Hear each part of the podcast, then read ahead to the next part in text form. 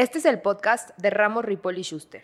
En el episodio de hoy, mis colegas José Antonio Casas Bessi, Rodolfo Ramos Ortiz y yo, Sara Shenek Padilla, miembros del equipo de FinTech y criptoactivos en Ramos Ripoli Schuster, hablamos sobre las generalidades de las crowdfundings en México.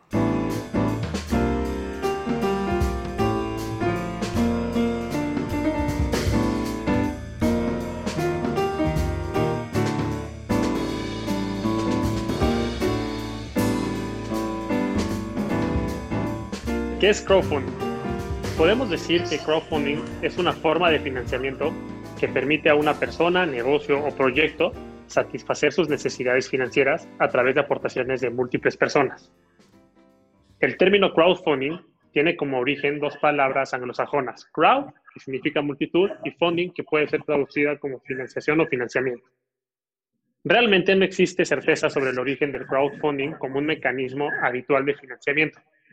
Sin embargo, podemos encontrar algunos ejemplos al inicio del presente siglo, donde el crowdfunding fue utilizado para resolver problemas de financiamiento. Como primer ejemplo, podemos señalar la empresa de origen británico Artist Shares, que en el año 2001 lanzó a través de su página web la primera plataforma de crowdfunding, que en ese entonces se denominó como Fan Funding. Esta plataforma sirvió para que diversos artistas consiguieran recursos económicos para impulsar sus proyectos a través de aportaciones de sus propios fans ya fuera para grabar un disco o iniciar una gira o poner en marcha una obra. En el año 2005, en California, se fundó Kiva, una de las primeras plataformas de financiamiento peer-to-peer, que es un financiamiento entre particulares. En el año 2008, el entonces candidato a la Casa Blanca Barack Obama logró recaudar millones de dólares a través de aportaciones de sus simpatizantes. Esto a través del crowdfunding, lo que significó poner en boca de todos este tipo de financiamiento. Un año después, es decir, en el año 2009, se lanzaron las plataformas Rocket Hub y Kickstarter, las cuales comenzaron a consolidar el crowdfunding como un medio eficiente para obtener financiamiento de cualquier tipo, ya fuera deuda, capital, proyectos con fines de lucro o sin fines de lucro. En México fue hasta el año 2012 cuando aparecieron las primeras plataformas crowdfunding, como por ejemplo Fondeadora y Prestadero. En marzo del 2018 en nuestro país se publicó la ley para regular las instituciones de tecnología financiera, que todo el mundo conoce como Ley FinTech. Este ordenamiento legal buscó regular principalmente tres actividades del sector FinTech. Las famosas wallets, a través de las instituciones de fondo de pago electrónico, operaciones con criptoactivos, a los cuales denominó activos virtuales, y finalmente algunas operaciones de crowdfunding a través de las instituciones de financiamiento colectivo. Derivado de la publicación de la ley FinTech, el crowdfunding fue, fue, reconocido con la calidad de servicio financiero y en consecuencia se reguló su funcionamiento y a sus participantes.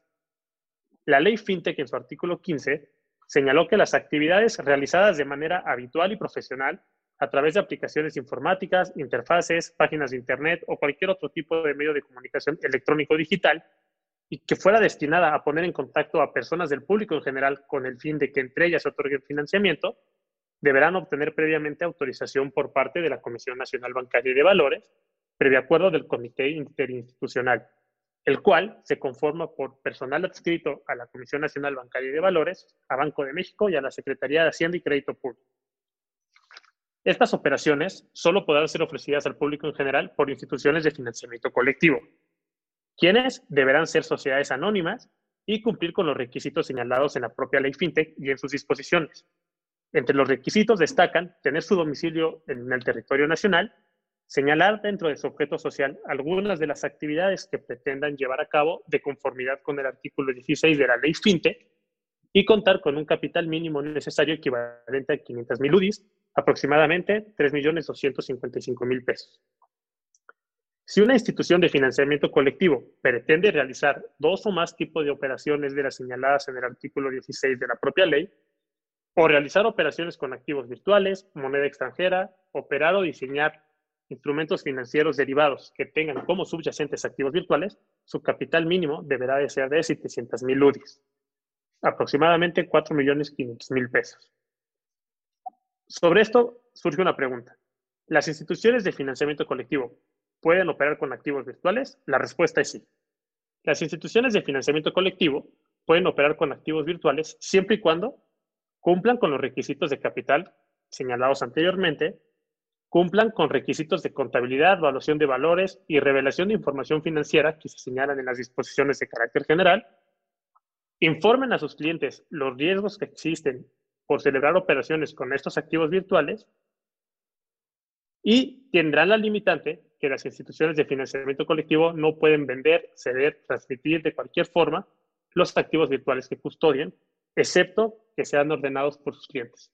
Actualmente, a la publicación de este podcast, no existen instituciones de financiamiento colectivo que operen con activos virtuales. En Ramos Ripoli Schuster contamos con un equipo experto en estructurar operaciones con este tipo de activos y estaremos encantados en asesorarlos y resolver sus dudas.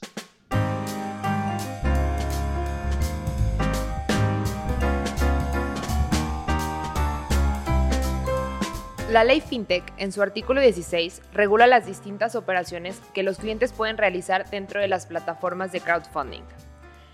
La primera que establece la ley es el financiamiento colectivo de deuda, que tiene como fin que los inversionistas otorguen préstamos, créditos, mutuos o cualquier otro financiamiento causante de un pasivo directo o contingente a los solicitantes.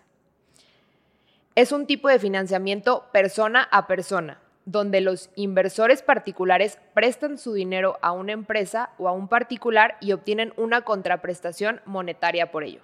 Un ejemplo podría ser, en este caso yo necesito el financiamiento y el capital para comprar un coche. Entonces, yo me subo a una, una plataforma crowdfunding, presento mi proyecto y digo que necesito el financiamiento para obtener el dinero necesario para comprar un coche y los en este caso los, los inversionistas me prestan el dinero que yo necesito para poder comprar mi coche. Y en este caso, yo lo que obtendría sería el poder comprar mi coche en una tasa muchísimo más atractiva y conveniente que la que me podría ofrecer un banco. Y en su caso, los inversionistas obtendrían su dinero de regreso con un retorno muchísimo mayor al que les podría ofrecer un banco. El segundo tipo es el financiamiento colectivo de capital y es el que tiene como fin que los inversionistas compren o adquieran títulos representativos del capital social de una persona moral, que actúe como solicitante. Es decir, los inversionistas obtienen una participación accionaria directa de la empresa a la que le prestan su dinero. Este tipo de crowdfunding también es conocida como crowd equity. En este tipo de crowdfunding, un ejemplo claro podría ser, en vez de yo comprar un carro, yo decido crear una empresa una empresa en la que los inversionistas no obtengan un rendimiento económico, sino que más bien lo que obtienen es una parte accionaria de la empresa que yo pretendo crear. Esto quiere decir que para ellos, para los inversionistas, es comprar un pedazo de la empresa que yo pretendo crear. Y finalmente tenemos al financiamiento colectivo de copropiedad o regalía que tiene como fin que los inversionistas y solicitantes celebren entre ellos asociaciones en participación o cualquier otro tipo de convenio por el cual los inversionistas adquieran una parte alícuota o participación de un bien presente o futuro. O en su caso, una parte proporcional de los ingresos, utilidades, regalías o pérdidas que se obtengan de la realización de una o más actividades de los proyectos de un solicitante. Aquí, un ejemplo sería el crowdfunding inmobiliario el cual tiene por objeto que los inversionistas otorguen un crédito o un préstamo a los solicitantes para ser destinado al financiamiento de un desarrollo inmobiliario, quedando en este caso el solicitante obligado a pagar la parte principal y accesorios a cada uno de los inversionistas en proporción a las aportaciones que haya realizado. Un ejemplo sería, se me ocurre desarrollar una torre de departamentos no tengo el dinero necesario para poder comprar el terreno y desarrollar los departamentos. ¿Qué hago? Me subo a una plataforma crowdfunding en el cual solicito que las personas me ayuden a financiar ese proyecto para que una vez terminado yo les devuelva el dinero que me fue prestado para el desarrollo más un porcentaje adicional fruto de la venta de los departamentos.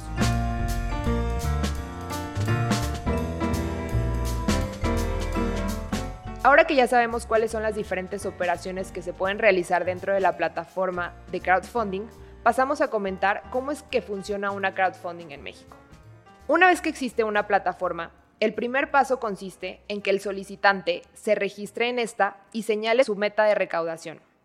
Posteriormente, la institución de financiamiento colectivo lista y publica en su plataforma el proyecto del solicitante, así como el tipo de proyecto, la expectativa de utilidad que recibirá el inversionista, el plazo de la inversión y el riesgo asociado a la inversión.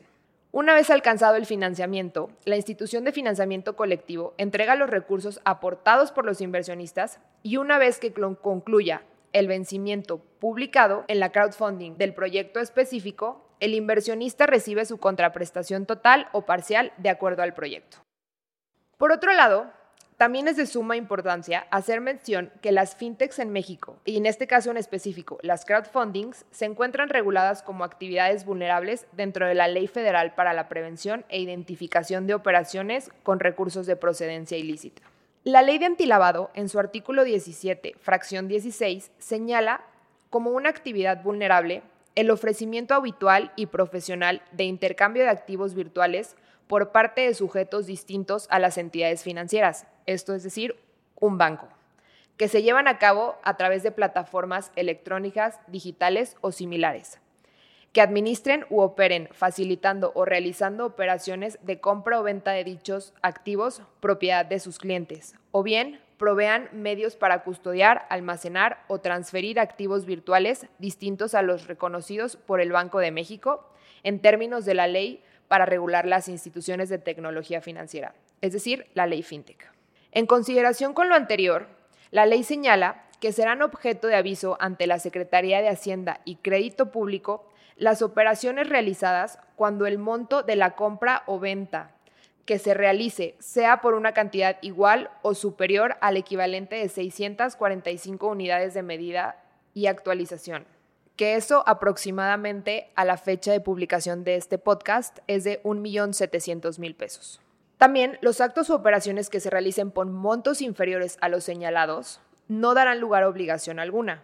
No obstante, si una persona realiza actos u operaciones por una suma acumulada en un periodo de seis meses que supere este millón, 1.700.000, podrá ser considerado como una operación sujeta a la obligación de presentar los avisos en términos de la ley. Esto significa que es obligación dar aviso a la Secretaría de Hacienda y Crédito Público de que en un periodo de seis meses realizaste diversas operaciones que en suma dieron un total de 1.700.000 pesos o más. Este tema de dar avisos a la Secretaría de Hacienda y Crédito Público en temas de lavado de dinero puede sonar un poco complejo. Sin embargo, aquí en Ramos Ripoli Schuster nosotros tenemos un área especializada a dar acompañamiento y asesoría a quien lo necesite.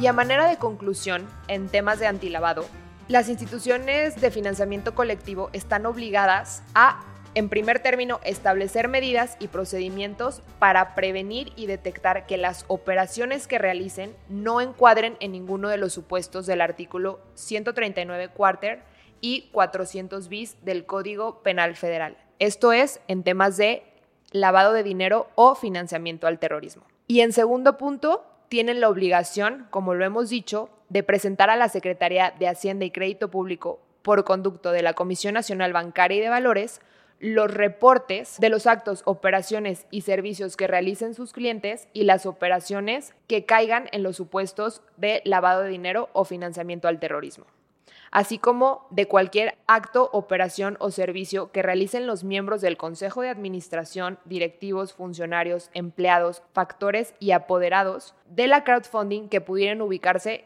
en los supuestos igualmente en temas de lavado y financiamiento al terrorismo.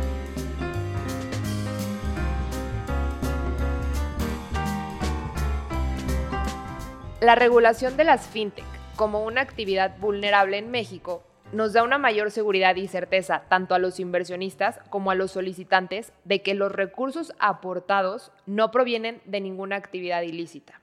Principalmente, las plataformas de crowdfunding deben de tener mucho cuidado y de tener en cuenta que cualquier financiamiento que obtengan que supere la cantidad de 1.700.000 es considerado como una actividad vulnerable y por lo tanto se tendría la obligación, en términos de la ley, de dar aviso a la Secretaría de Hacienda y Crédito Público. Esto con la finalidad de no incurrir en incumplimiento de la ley y por lo tanto en ser acreedor de alguna sanción administrativa.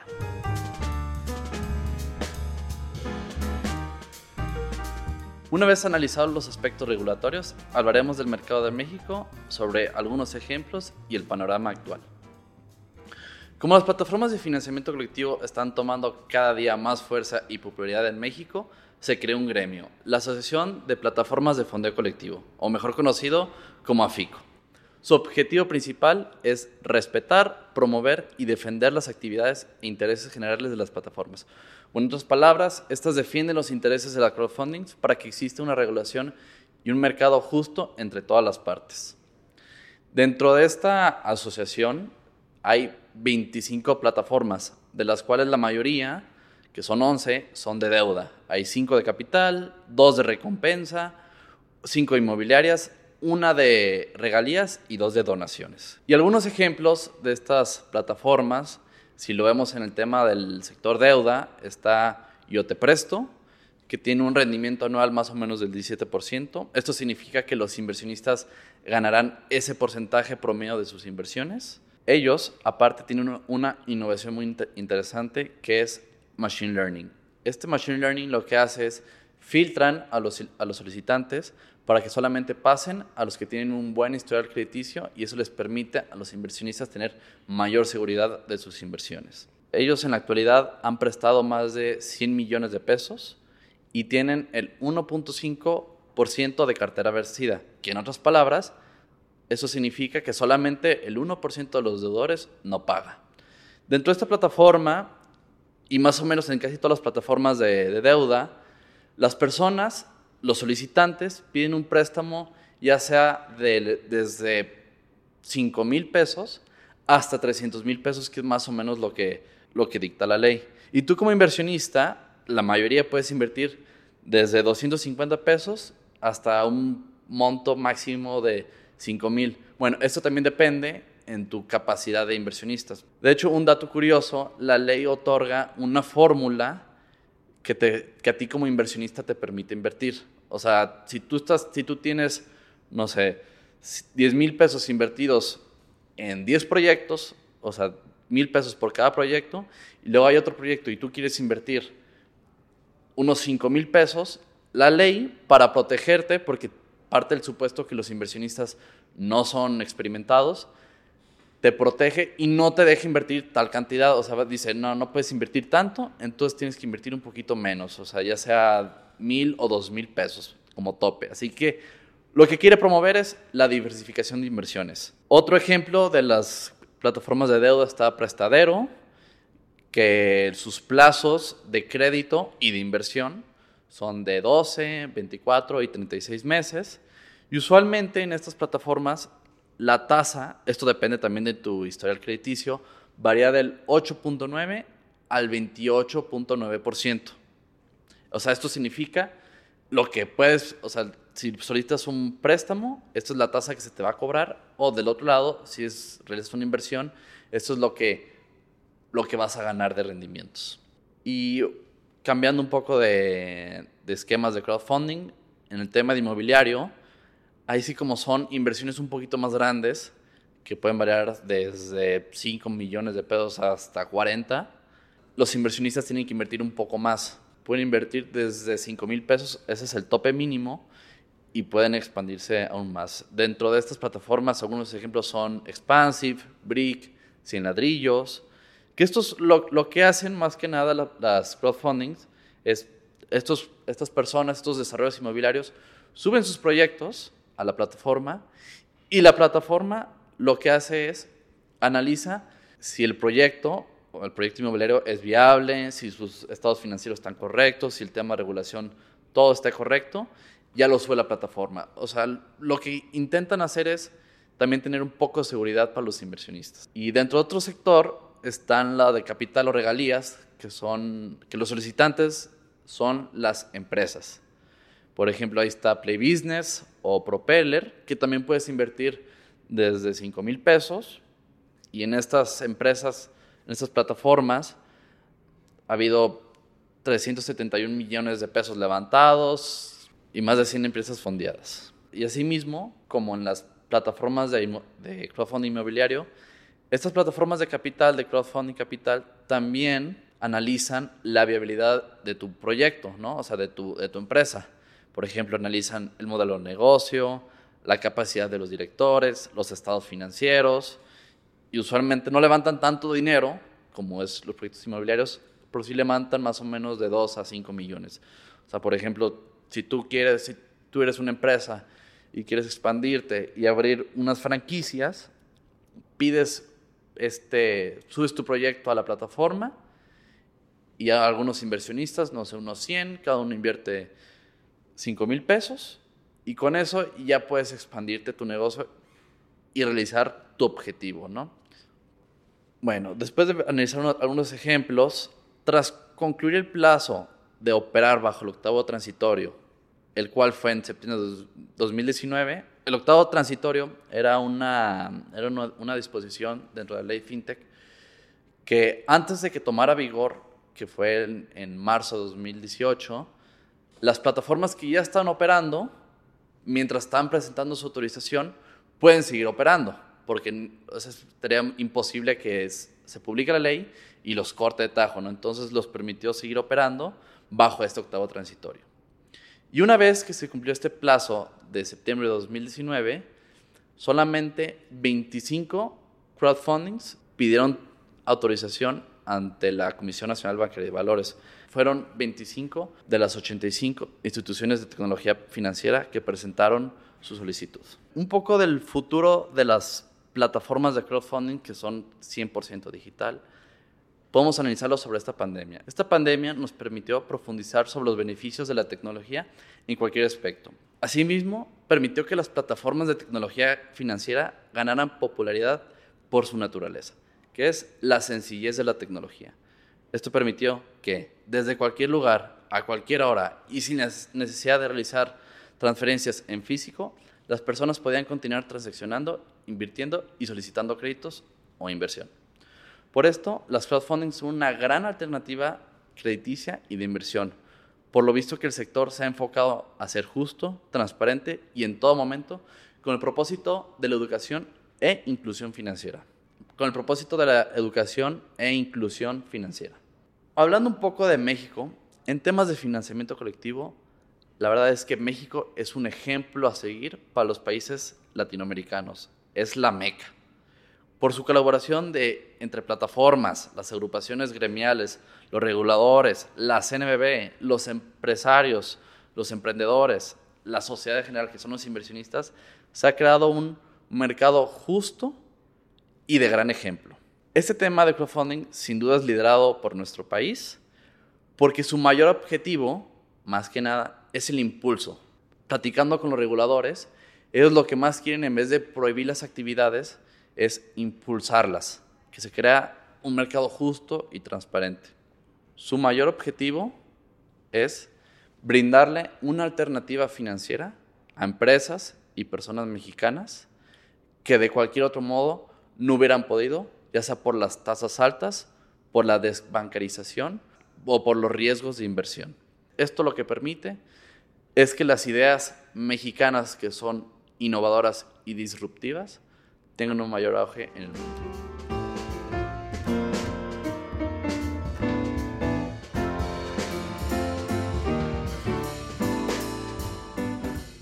Esto fue el podcast de Ramos Ripoli Schuster. Con mucho gusto responderemos todos sus comentarios y dudas sobre este y otros temas en nuestras redes sociales, donde nos pueden encontrar como Ramos Ripoli Schuster en Facebook, Instagram, Twitter y LinkedIn. Pueden escucharnos en todas las plataformas de podcast. Yo soy Sara Shenek Padilla. Estuvieron conmigo mis colegas abogados José Antonio Casas Bessi y Rodolfo Ramos Ortiz, miembros del equipo de FinTech y criptoactivos en Ramos, Ripoll y Schuster.